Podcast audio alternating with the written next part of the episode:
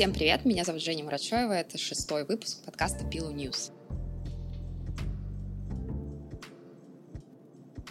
Сегодня в первом блоке про местные новости мы поговорим в первую очередь про очень полезную тему. Это вакансии в музыкальной сфере на нашем рынке. Есть несколько очень классных вакансий, и хотелось бы абсолютно искренне, чтобы на них нашлись хорошие люди, вот, поэтому хотелось бы их отдельно э, заанонсировать. В Apple Music ищут Artist and Label Manager, менеджер, который работает с артистами и лейблами, соответственно. Человек, который будет работать с подкастами. Я так понимаю, что ему нужно будет развивать э, сегмент именно локальных подкастов.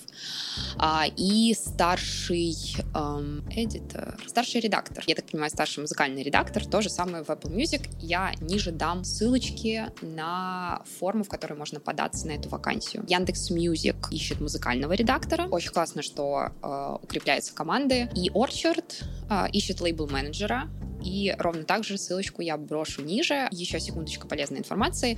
Если вас интересуют какие-то вакансии на музыкальном рынке, можно, например, э, пойти на сайт ИМИ, в раздел Jobs, вакансии и посмотреть, что есть. А, по сути, ребята стараются максимально агрегировать все, что а, выходит в виде вакансий на российском музыкальном рынке, и там можно посмотреть вообще, что происходит, кто кого ищет, и податься, соответственно. Вторая новость в блоке «Местные новости» касается аудитории TikTok в России, и по обновленным данным ежемесячное число активных пользователей 25 миллионов человек. Последний раз эта цифра была 25 миллионов человек. Соответственно, 55% женщин, 45 мужчин. И самая активная аудитория, а, которая сидит в ТикТоке, это люди в возрасте от 25 до 34 лет. Это некие данные, которым мы можем верить или в которых можем сомневаться, но э, вот что меня э, навело на мысль. Если мы говорим о том, что в этой соцсети 25 миллионов э, пользователей ежемесячно, то, по сути, она с точки зрения именно музыкального сервиса, с точки зрения нахождения музыки и ее продвижения, она встает на второе место между ВК Бум и Яндекс Music, потому что, по последним моим данным, э, в ВК музыке и в Буме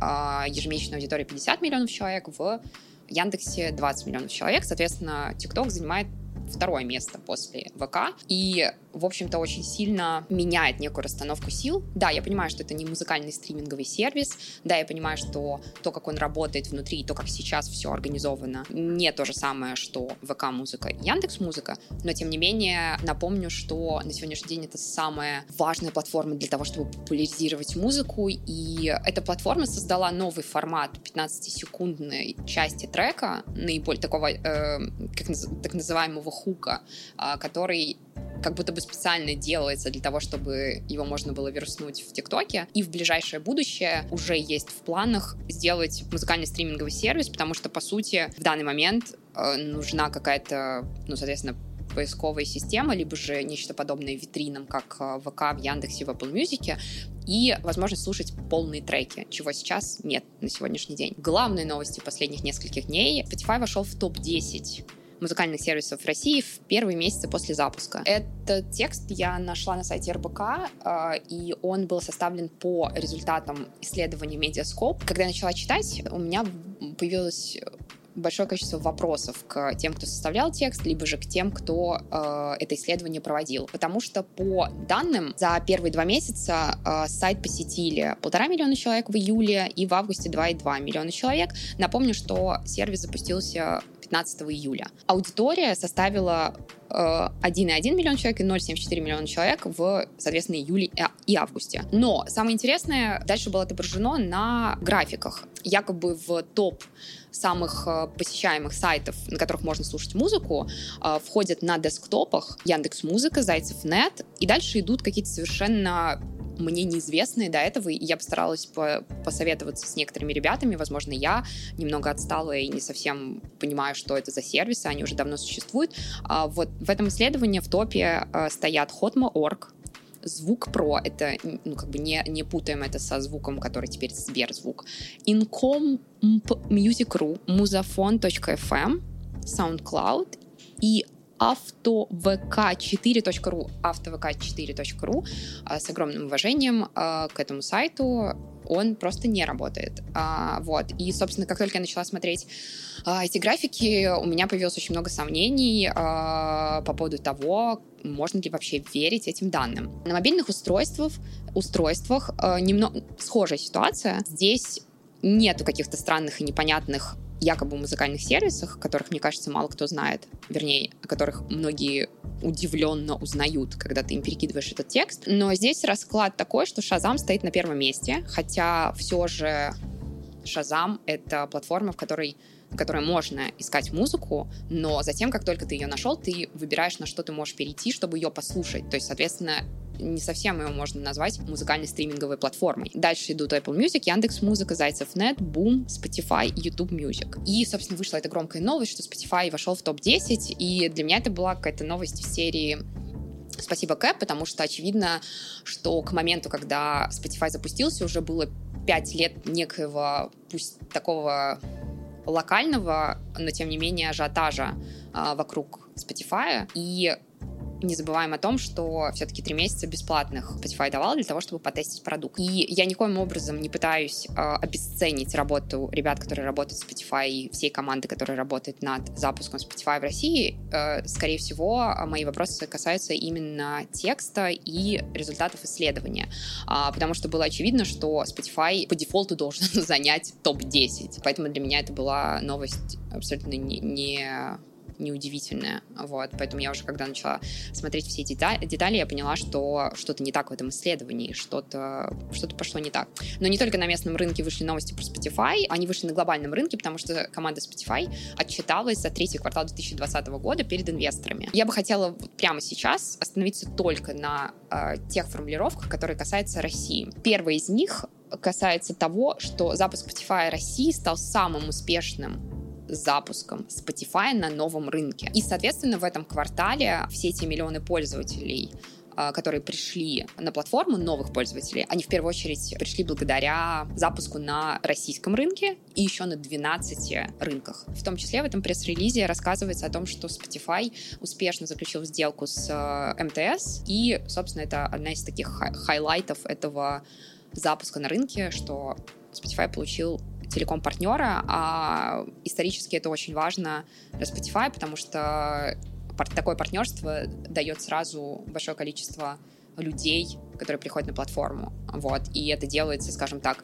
с чуть меньшими усилиями, чем если бы Spotify пытался такое количество людей присоединить к себе сам. Дальше мы переходим к зарубежному блоку, и я ровно так же хочу продолжить тему Spotify, а, потому что в этом подкасте, видимо, его снова будет много. Первая новость будет касаться определенных деталей, которые можно прочесть в письме инвесторам. Самая главная радостная новость для, для всех в том, что Spotify нарастил аудиторию, и на сегодняшний день а, это 320 миллионов подписчиков и бесплатных, и платных. При этом количество платных подписчиков тоже увеличилось в этом квартале и составила 144 миллиона людей. Главное положительное для платформы новость а, касается того, что за, в третьем квартале а, количество музыкальных релизов выросло на 13%. Соответственно, люди больше делали музыки. Многие написали об этих позитивных моментах, но не разглядели некие тонкости, которые вшиты в этот документ.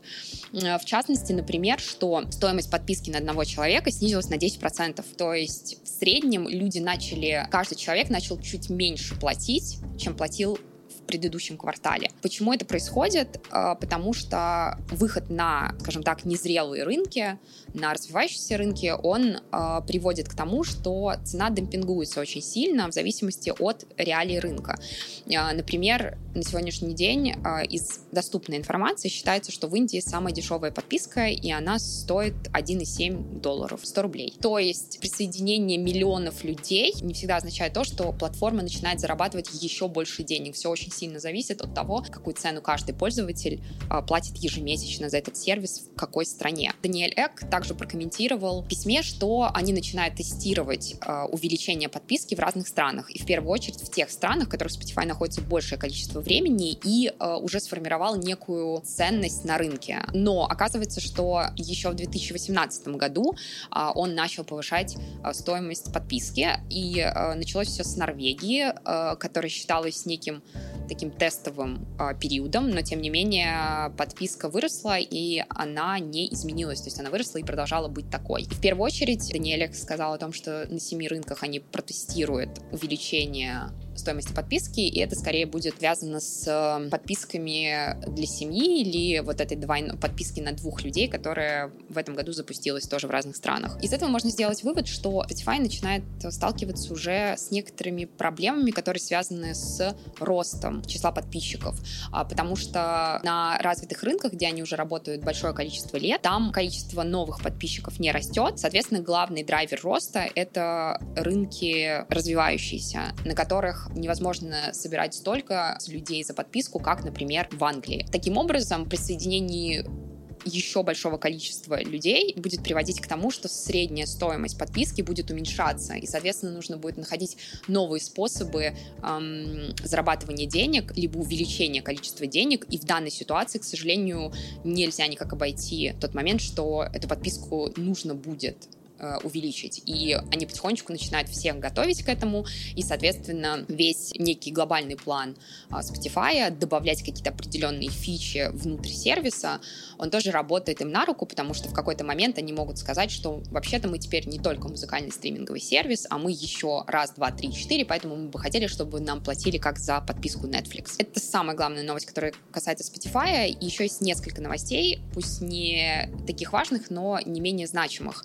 А, в первую очередь а, Spotify подписал, продолжает серию подписания знаменитостей на эксклюзивные подкасты. А, мы помним про Мишель Обаму, про Ким Кардашьян. В этом месяце Spotify подписал контракт на разработку а, новых шоу с компанией Скутера Брауна, и он выступит в качестве исполнительного продюсера, и это будет некая такая тестовая попытка запустить какие-то интересные шоу, которые будут только эксклюзивно на Spotify. Скутер Браун — это один из самых известных как мне кажется, музыкальных менеджеров, который работает с Джастином Бибером, и, насколько я понимаю, начал с ним работать очень рано, как только завирусился, э, как завирусилось его видео в Ютубе, и он его нашел и предложил ему работать. Сейчас он работает, по-моему, с 2013 года с Арианой Гранде. Более того, он уже не просто только менеджер, он еще и предприниматель, у него есть свои компании, он на ранних этапах инвестировал во все технологичные компании типа э, Uber, Spotify, и они договорились о том, что Spotify с скутер, с, э, со скутером Брауном договорились, что они будут пробовать делать новые подкасты. А, напомню, что на платформе сейчас 2 миллиона подкастов, и э, на сегодняшний день 8 оригинальных эксклюзивных подкастов, которые доступны в 60 странах мира. О заслуженном музыкальные деятели требуют от Spotify увеличить стоимость одного стрима до 1 цента. А сейчас она в среднем 0,0038, а, намного меньше, чем 1 цент. Здесь хотелось бы напомнить, что уже годы продолжается борьба консолидированная борьба артистов, менеджмента, различных некоммерческих организаций, которые борются за права музыкантов, артистов, сонграйтеров. Давно уже э, критикуется э, такое небольшое количество, э, такая небольшая плата за один стрим. Э, и в 2018 году, либо в начале 2019 года, наконец-то был принят закон, в котором, я очень надеюсь, что это не законопроект, э, нет, точно закон, был принят закон, в котором за пять ближайших лет а, Spotify должен а, увеличить количество денег, которые они платят сонграйтерам, на 44%. И это означает, что сонграйтеры начнут получать намного больше денег, чем они получали до этого. Spotify в данный момент пытается сделать все возможное, чтобы отозвать а, это решение. Посмотрим, что из этого получится. Очень важная и, мне кажется, крутая новость для тех, кто делает подкасты, использует Anchor, который выкупил Spotify и э, интегрировал в свои продукты. Теперь можно в свои голосовые подкасты добавлять музыку. Не знаю, доступно ли это на нашем рынке, но на глобальном вы можете добавить в свой подкаст музыку, просто нажав «добавить» найти, э, и найти музыку в коллекции Spotify и добавить ее. И это будет работать так, что это легитимный способ использования использования музыки, и э, артист будет также получать отчисления ровно так же, как если бы его музыку послушали в Spotify.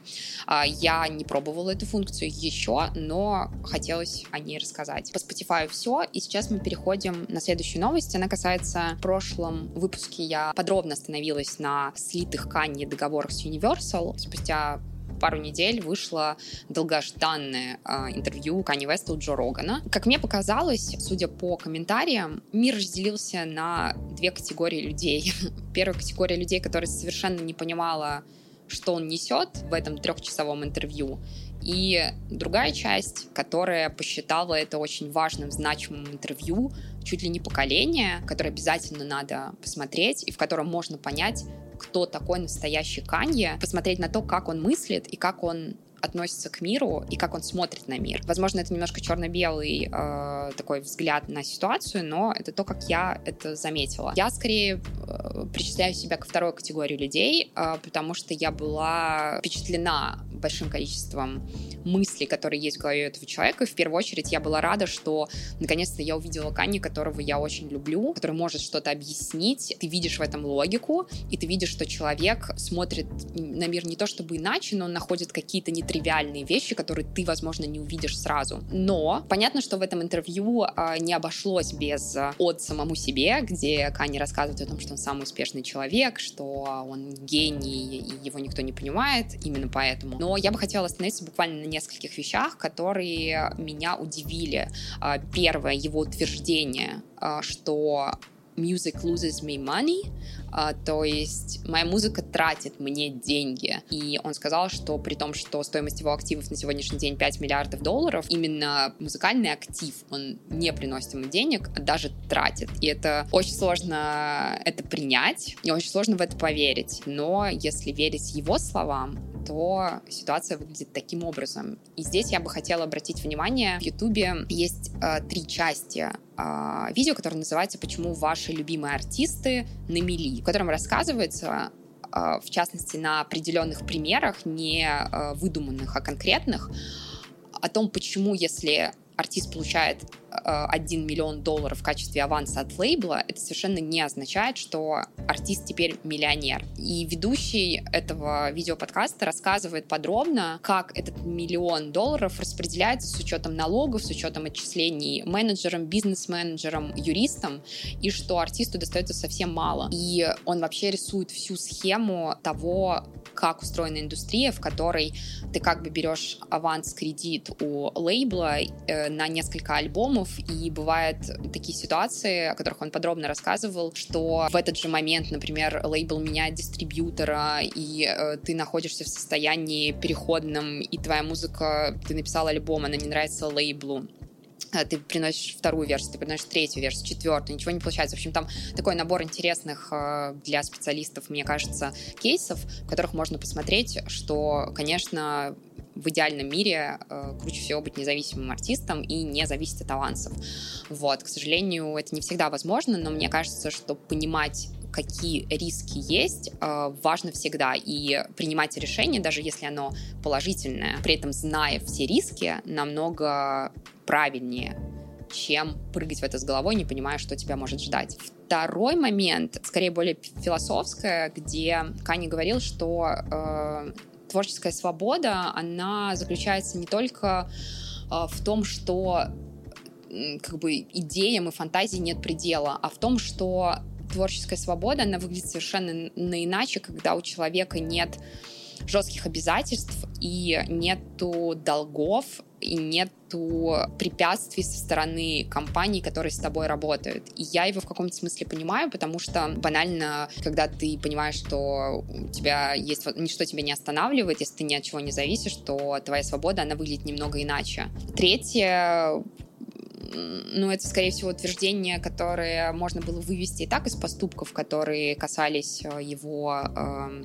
обсуждений сотрудничества с лейблами и так далее, что он бы, даже если у него ничего не получится, он не сможет выкупить свои мастеры, э, фонограммы, звукозаписи, то он бы очень хотел повлиять на эту ситуацию, на эту ситуацию на рынке и запустить этот механизм, в котором люди будут э, все больше рассматривать варианты не работы с лейблами, а каких-то иных альтернативных способов взаимодействия с, с музыкальными компаниями. И буквально сегодня я посмотрела совсем небольшой отрывок, в котором Джо Роган комментирует постфактум его мысли по поводу Канье. Я постараюсь интерпретировать то, что он сказал, э, просто перевести и округлить его. Эм, он сказал, что Он очень давно хотел пригласить Канье и очень боялся это делать, а, потому что настолько трепетно относится к его фигуре и считает, что он а, гений, очень творческий, креативный человек, который мыслит иначе. Ему было даже во время интервью довольно сложно, и он хотел, чтобы аудитория, которая будет смотреть это интервью, могла оценить фигуру Канье, влезть ему в голову и понять, как устроены его мозговые механизмы.